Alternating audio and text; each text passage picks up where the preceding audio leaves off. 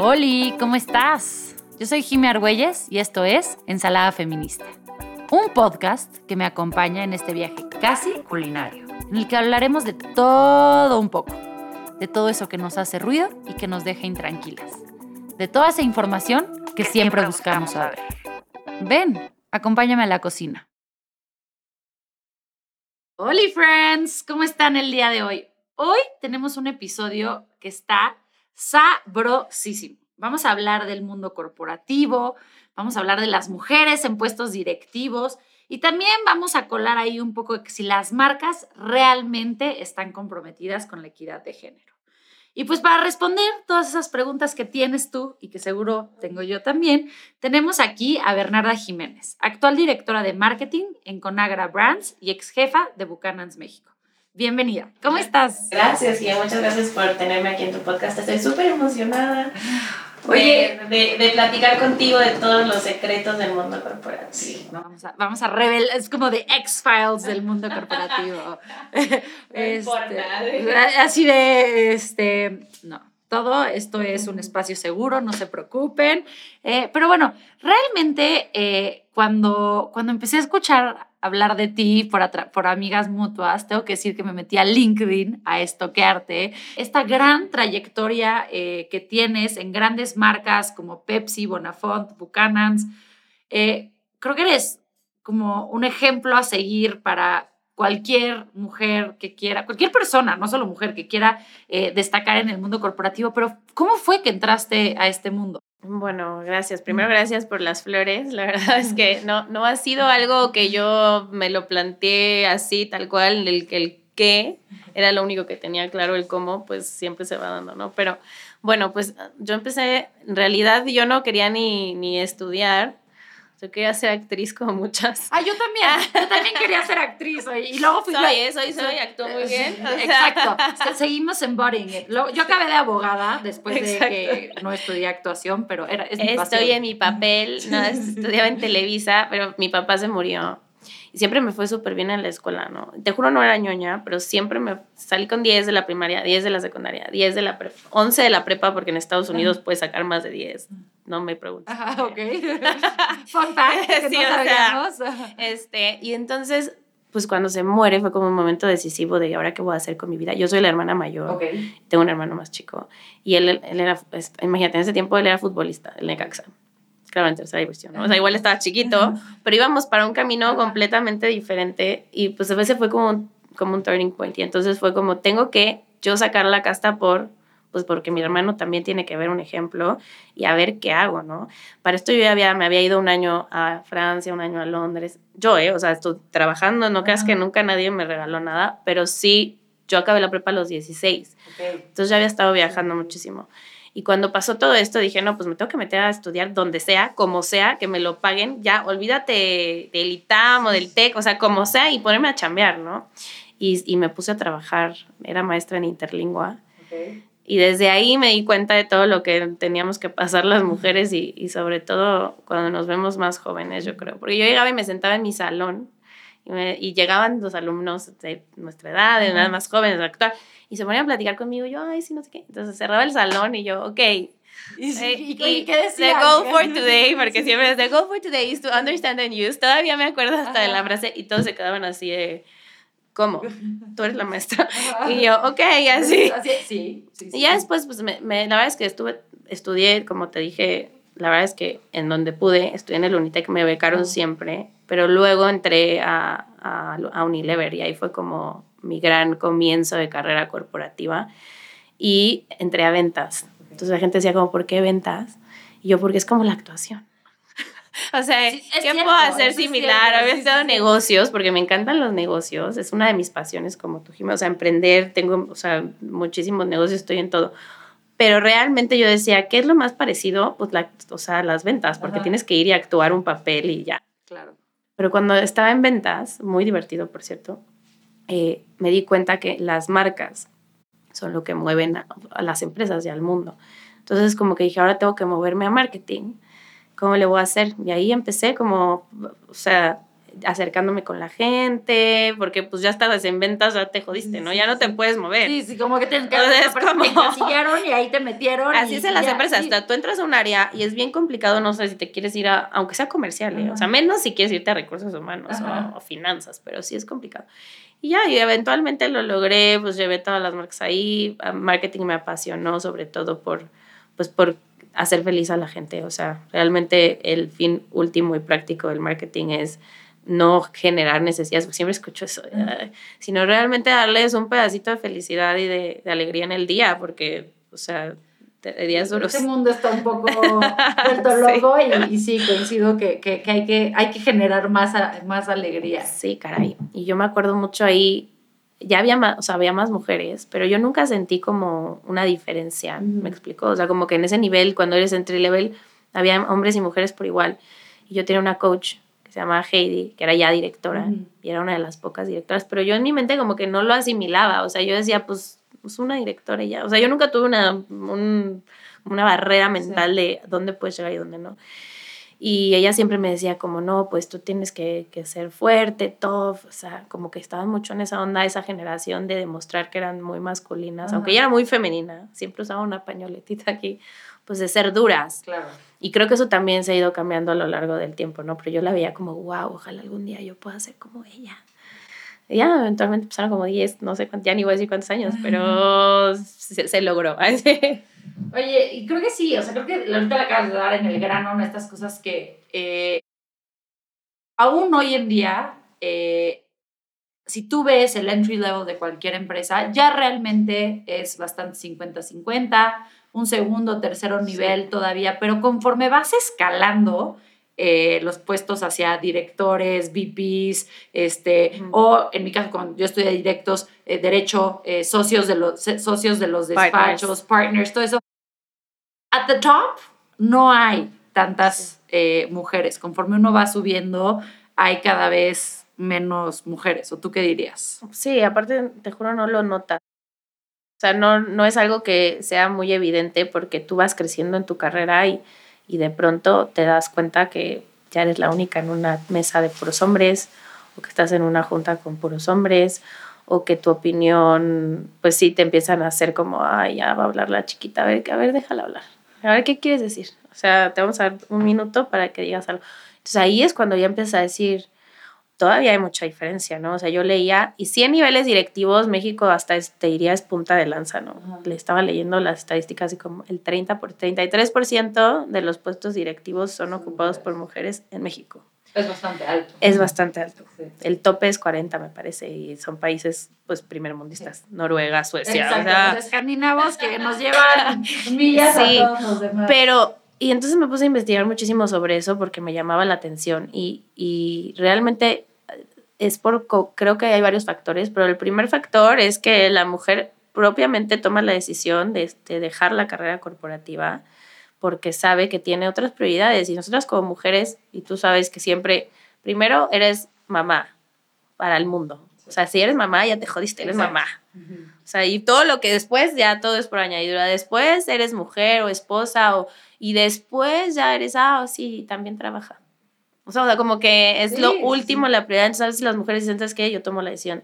La segunda es que también, o sea, esta es otra estadística buena, como si a tú a un hombre y a una mujer les ofreces un puesto directivo con, los, con el mismo, la misma capacidad, ¿no? Pongámonos en, o sea, condiciones similares, la mujer siempre va a dudar y siempre va hasta declinar el puesto, porque no, si una mujer no se siente 100% preparada, no lo va a tomar. Eso está cañón. Y eso es un error, porque pues tú tienes que hacerlo, igual te vas a caer, igual te vas a equivocar, igual, pero eso es algo mucho de las mujeres, es algo muy particular, ¿no? Y, y la tercera que yo pensaba es, las mismas mujeres dentro del mundo corporativo muchas veces no se apoyan. Los hombres raramente son los que apoyan más. Entonces luego estás como en este juego de, pues si es mujer también está al lado de mí, pero esa mujer no está de, mi lado, ¿no? Y entonces como que yo siempre digo, hay un lugar especial en el infierno para las mujeres que no apoyan a otras mujeres, porque tú, yo no, yo no contrato gente con base ni en su género, ni, ni en su religión, ni en su orientación sexual, pero siempre tienes que tú dar el step up. Si tú no pones ejemplo y ese step up de te ayudo, de por lo menos te coacheo y te digo, no estás 100% lista, pero participa en los procesos porque ni siquiera quieren participar en los procesos, ¿no? Eso está, está muy cañón. Y justo igual, cuando estaba eh, estudiando, leía que las mujeres, cuando nos llega un job description, si no podemos hacer el 100% así de lo que dice súper bien, es como de, no es para mí. Y los hombres, con que puedan hacer el 30% de las cosas, ¿eh? ya, levantan la mano y dicen, yo aquí estoy. Eso está muy cañón. Y eso es cultural 100% y, y es porque, o sea, estamos regidos por hombres. Hay culturas hay todavía, hay que están regidas por mujeres y es al revés ese fenómeno. Pero, o sea, sobre en casi todo el mundo, 95% es así. O sea, no es algo tampoco de Latinoamérica o del país, sino es por ser mujeres. O sea, es porque todo lo que tenemos que hacer y lograr y toda la presión que nos ponemos encima.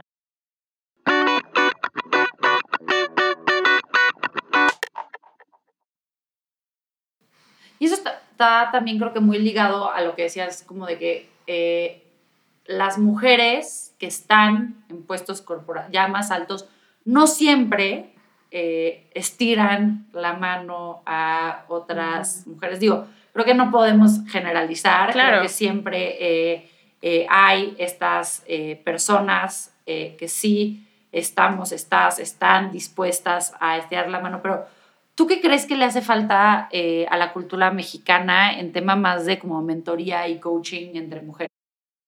O sea, yo lo que creo es que de verdad necesitamos gente que esté dispuesta a dar de su tiempo, porque también, o sea, en estos niveles lo que menos tienes es tiempo. Entonces, muchas de las mujeres no es que no estén, no quieran, sino ya de verdad, imagínate entre tantas cosas que tienen, de bueno, voy a destinar a hacer coaching y mentoring y, y o sea, es complicado. Yo creo que desde la cultura corporativa debes de, de facilitarlo.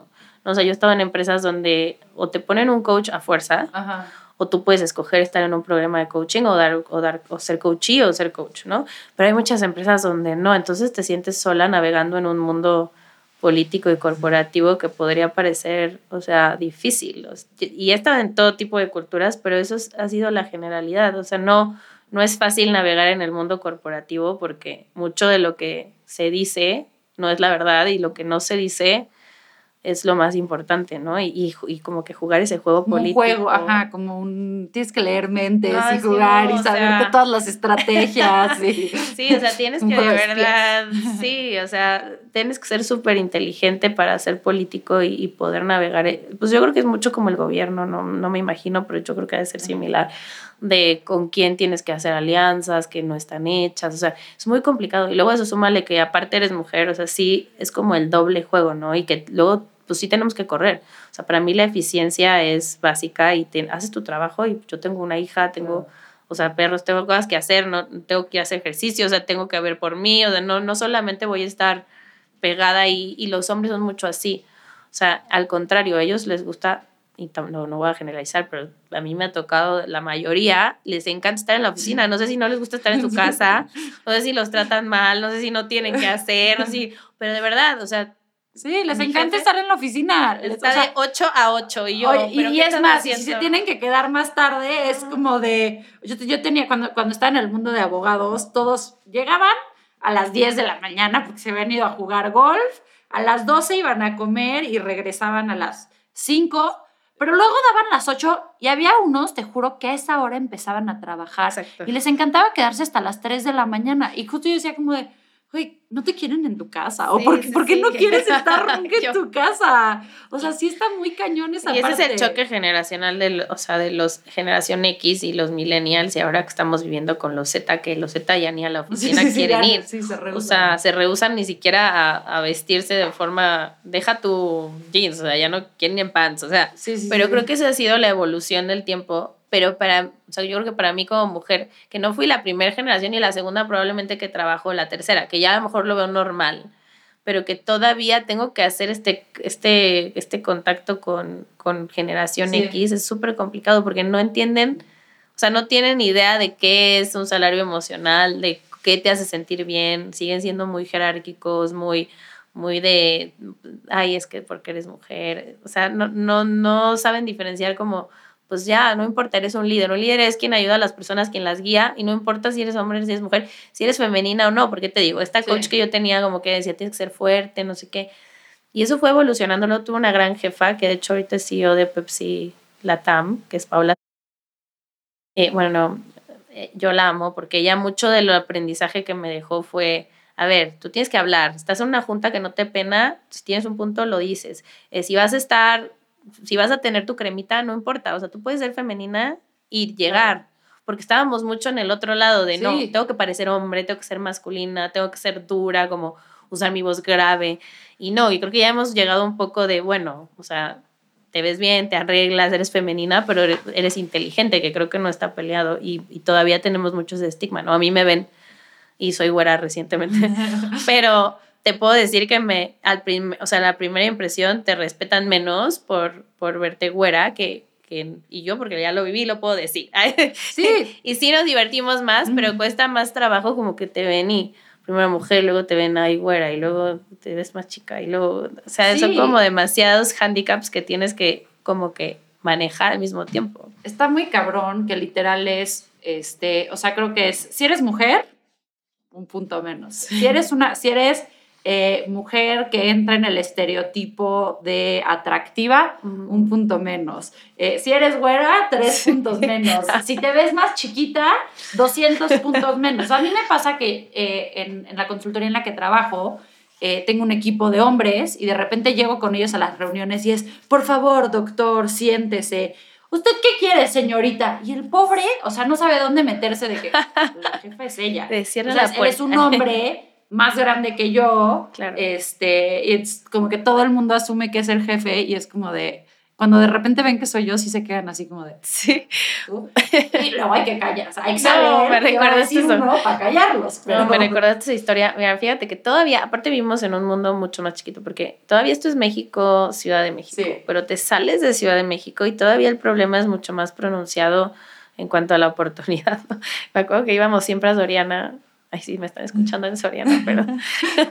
y a Oxxo, pero específico en Soriana, pues es, es una cultura muy, muy masculina. No, no voy a machista porque no sé, pero muy masculino. Puros hombres. Y entonces, pues los, los jefes son hombres. Y entonces yo llegaba a presentar con mi gerente, que pues es mi brand manager, y yo como head, igual. O sea, le hablaban a él, no me podían ver a los ojos, y yo o sea, porque ni siquiera me pueden ver a los ojos y ya como yo les decía, bueno, yo, y que ella es tu jefa, así no lo, no lo podían asimilar y le seguían hablando a él. Entonces él me decía como, qué incómodo, o sea, no te pueden ver. Ni siquiera deja tú que me den un lugar porque me da sí, igual. Sí, sí, no, no me pueden ver a los ojos. y yo, ay, por favor, no te voy a hacer nada, o sea, no, no, no voy a morder, no te voy a morder, así. Pero sí, eh, Monterrey todavía hay esas ciudades de verdad. Y, y eso que es el segundo, o sea, lo más cercano. bueno, lo que yo te cuento también es de Monterrey, no con la de México. Eso también. Ni modo, y yo, ¿por qué no me ve? de Monterrey. yo los amo, yo los amo. De verdad, hay grandes empresas allá y tengo grandes amigas ejecutivas allá, pero todavía es mucho más complicado, ¿no? Pero sí me ha pasado mucho eso. Sí, desgraciadamente todavía hay ciertas cosas que como mujer, cuando estás picando piedra, tienes que vivir que los hombres, pues no, no les, eh, no les tocan. Y, y, ahí te pregunta, durante tu carrera, toda esta trayectoria que nos has eh, contado, ¿ha habido algún momento en el que digas así como de, ya no, ya no puedo estar aquí, ya no, o sea, no puede ser como que sea tan patriarcal este mundo? Ya, pues, me pasa todo el tiempo. Así de, eh, ¿cuánto tiempo tienes? Flashbacks, así. Mira, justo te estaba contando, cuando estaba en entry level, pues no lo notas, no fui creciendo. Cuando era brand manager en alguna de mis posiciones, hubo momentos que me estresaba tanto que, que no te vean, porque como que hay un momento en el que no te dejan de ver, o sea, no, no sé cómo explicarlo, pero yo decía, oye, yo ya me merezco el siguiente puesto y no me lo están dando. Pero, o sea, yo he trabajado, están los resultados, etcétera, y hubo un momento en el que sí o sea, literal, dejé mi computadora y le dije a mi jefe, pues aquí está mi computadora, me voy. ¿Qué hizo? Obviamente me hablaron a los cinco, bueno, me hablaron después de, no, ¿qué pasó? Sí, y a veces ah, no tengan miedo de exigir, ese es mi otro punto, no tengan miedo de exigir lo que merecen, porque si no, nadie te lo va a dar.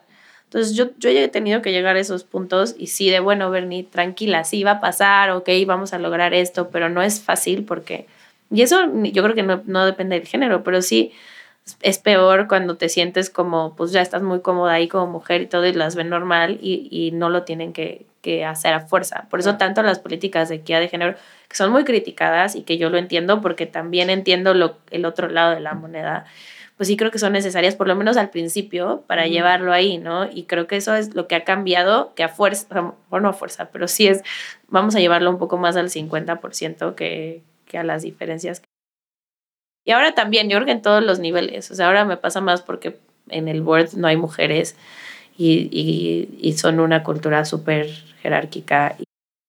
A mí me dice todo mi equipo, es que tú llegas con tu color y felicidad y bichota, pues no entienden que puedes ser feliz y buena. Y yo, pues es que es como que todos quieren que sean gris y que todos sean iguales y creo que también mucho de la diversidad y de el pensamiento eh, pues divergente, tener disruptivo, viene mucho de tener muchos backgrounds y mucho tipo de estilos, mujeres, hombres, y de, y de realmente tener esa diversidad pues en vivo, ¿no? No en el papel, sino en la realidad de escuchar a los demás.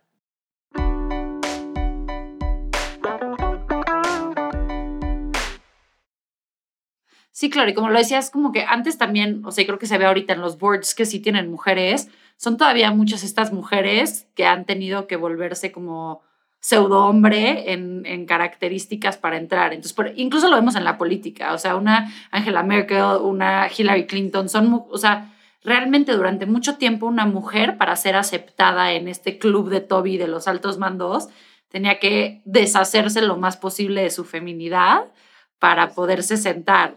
Cuando, o sea, y creo que eso también es como, ok, hoy tenemos que decir, ya somos mujeres, estamos aquí, pero güey, si yo me quiero vestir de rosa fosforescente para ir a la oficina, me puedo vestir de rosa fosforescente. Para... A mí me decían en un despacho que yo era Elle Woods, porque yo no me vestía de negro todos los días, ¿sabes? Y porque me gustaba usar, eh, usar color. O luego así de que llegábamos a las juntas y todos sacaban como su computadora negra y yo así de que mi compu rosa, mi libreta. Pero justo lo que te dices, o sea, como que ¿por qué tendríamos que vivir en un mundo gris, cuando puede ser un mundo de colores. Sí, o sea, y, si quieres negro, negro, pero que tú tengas esa, prerrogativa de tú ser quien tú quieras ser y no que eso no influya en, pues, en tus resultados y en lo que haces y en ser cercana y en ayudar a los demás, ¿no?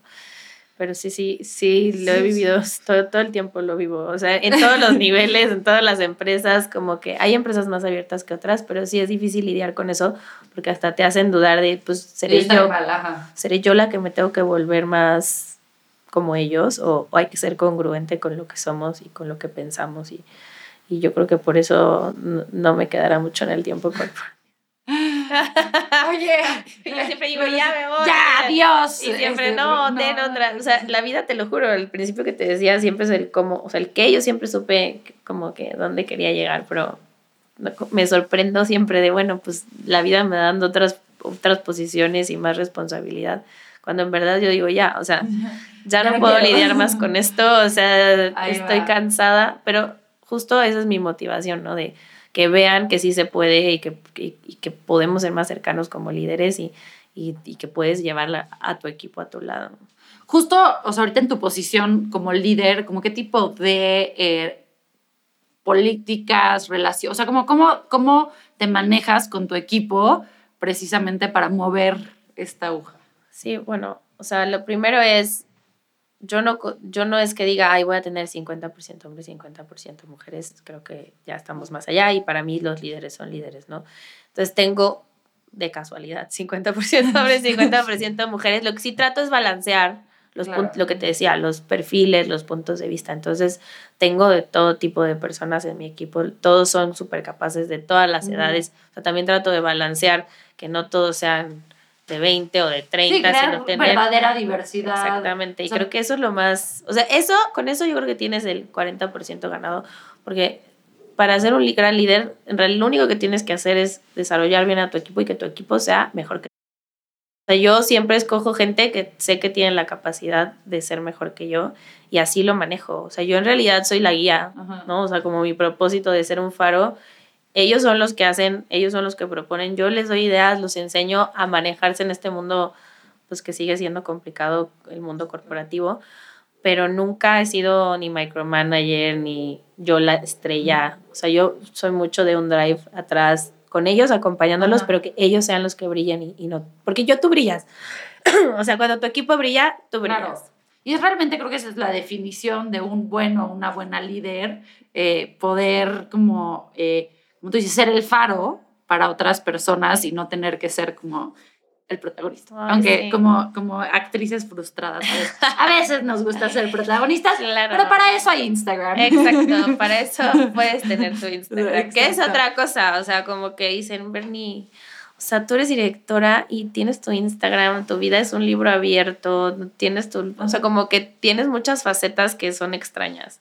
O sea, porque tú esperas de una directora o directoren, o sea, como que sea serio, su vida es muy privada, como que... Y yo de verdad creo que también se puede tener hobbies y diversión y libertad y, y eso también ha sido un choque sí, pues, para la empresa, como... ¿Alguna vez te han pedido que cierres tu Instagram? No, nunca me han pedido que cierre mi Instagram, pero sí me, Así es como, ay, ¿por qué eres influencer? Ay, ¿qué es eso? ni siquiera soy influencer porque esa palabra me choca, pero ni siquiera lo sería. O sea, ya sabes, o sea, lo único que hago es poner lo que pienso y lo que siento y ayudar a otros y listo. O sea, y compartir. Mucho eso, sí. Y creo que también a través de las redes sociales, o sea, como que ese impacto que tienes directamente con tu equipo, pues lo tienes con muchas eh, otras personas que pueden ver justo, creo que esta realidad de que para ser líder en un equipo eh, de estos grandes corporativos, no tienes que ser esta persona amargada, seria, este, sin facetas. O sea, yo creo que realmente esa labor como de... O sea, no sé, creo que se me hace muy padre que compartas eh, tu vida, pero justo entrando a esta como multifacesidad, ser multifacética. O sea, eh, yo siempre pregunto, o sea, tú eres una mujer eh, que tiene una carrera corporativa muy exitosa, eh, eres mamá, te encanta hacer ejercicio y más de un día he abrido mi Instagram y te he visto y dicho, si Bernie se paró, yo me tengo que parar a hacer ejercicio. Pero justo creo que la pregunta obligada es, ¿tú crees que las mujeres pueden tener todo en la vida? Sí, creo que pueden tener todo, pero no al mismo tiempo. O sea, sí, si es posible, simplemente tienes que poner como tus tres prioridades de la semana o del día o del mes o como tú quieras, del año. Y esas son las que van a ser porque las, pues, las puedes cambiar y puedes ser la mejor mamá un día y al día siguiente hacer ejercicio y ser la mejor en la chamba y al día lo que sí no puedes definitivo es tratar de ser la mejor todo el tiempo en todo porque tú solita te vas a hacer el harakiri y vas a llorar, ¿no? O sea, yo a veces estoy en la oficina pensando, ay, Siena, ¿no? Mi hija está en la clase, ya no fui, otra vez no fui a un festival de, de la escuela. Soy la mamá que no conocen, otra vez. Pero porque a lo mejor sé que el, festival para ella no es ahorita tan importante, pero sí que vaya con ella por un helado cuando llegue, o que le cante, o que le conte un cuento, o, lo que sea. Y para mí sí es importante, lo del ejercicio es nuevo, desde la pandemia, pero he encontrado realmente bienestar y, y, y eso es para mí, si no, yo estaría, si no meditara y hiciera ejercicio, estaría ya loca, o sea, porque sí son muchas cosas al mismo tiempo que no puedes manejar eh, juntas al 100, ¿no? Pues es que no tienes tan, no, puedes, o sea, es como un reloj de arena, pues, o sea, necesitas estarlo manipulando de forma que, que alcance, pero nunca va a estar todo todo al 100%, porque no, no, es, no hay manera humana ni de hacerlo, ¿no? Y creo que eso lo vivimos todas en cierto momento. A lo mejor no me puedo quedar en la oficina a platicar con mi jefe hasta las 8 de la noche, pero pues, estoy haciendo mi chamba. Cosas así. Creo que es bien importante, o sea, como lo dijiste, podemos tener todo, pero no al mismo tiempo. Y, y, y, más me encantó que dijiste como que tus prioridades pueden ir cambiando, no solo por años, sino un día puede ser tu prioridad una cosa y otra. Y, y también esto que dijiste eh, de tu hija, de que igual tú sabes que lo más importante para ella es ir por el helado, mientras que habrá personas que digan, es que no, no vino al festival de jazz y entonces como mala Y creo que es como un, un, gran momento también para reflexionar de que la, ser una buena madre, ser una buena ejecutiva, ser una buena pareja, ser una buena persona, no se ve igual para todo el mundo. O sea que no, no tenemos que estar cumpliendo con las expectativas de lo que otras personas esperan que nosotros seamos cuando es que están en nuestra vida. claro, no, y eso es un punto súper importante que tocas, o sea, las expectativas siempre te van a criticar, ¿no? O sea, hagas lo que hagas o no hagas lo que hagas o Mira, y date, o sea, yo siempre digo, mi papá decía que hablen mal, pero que hablen. Pues sí, o sea, yo no sé cuántas cuántas personas están ahí preguntándose lo mismo, porque muchas de, ay, pues a qué hora trabaja, ay, pues a qué hora no sé qué, y dónde está Siena.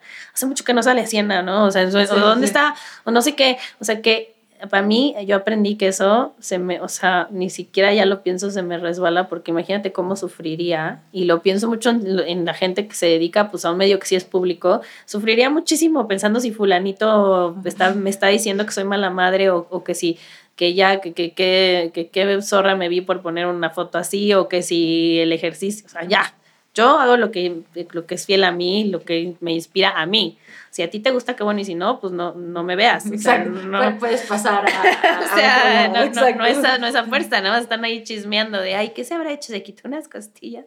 Y yo, oh, a quitar las costillas, ¿eso es posible?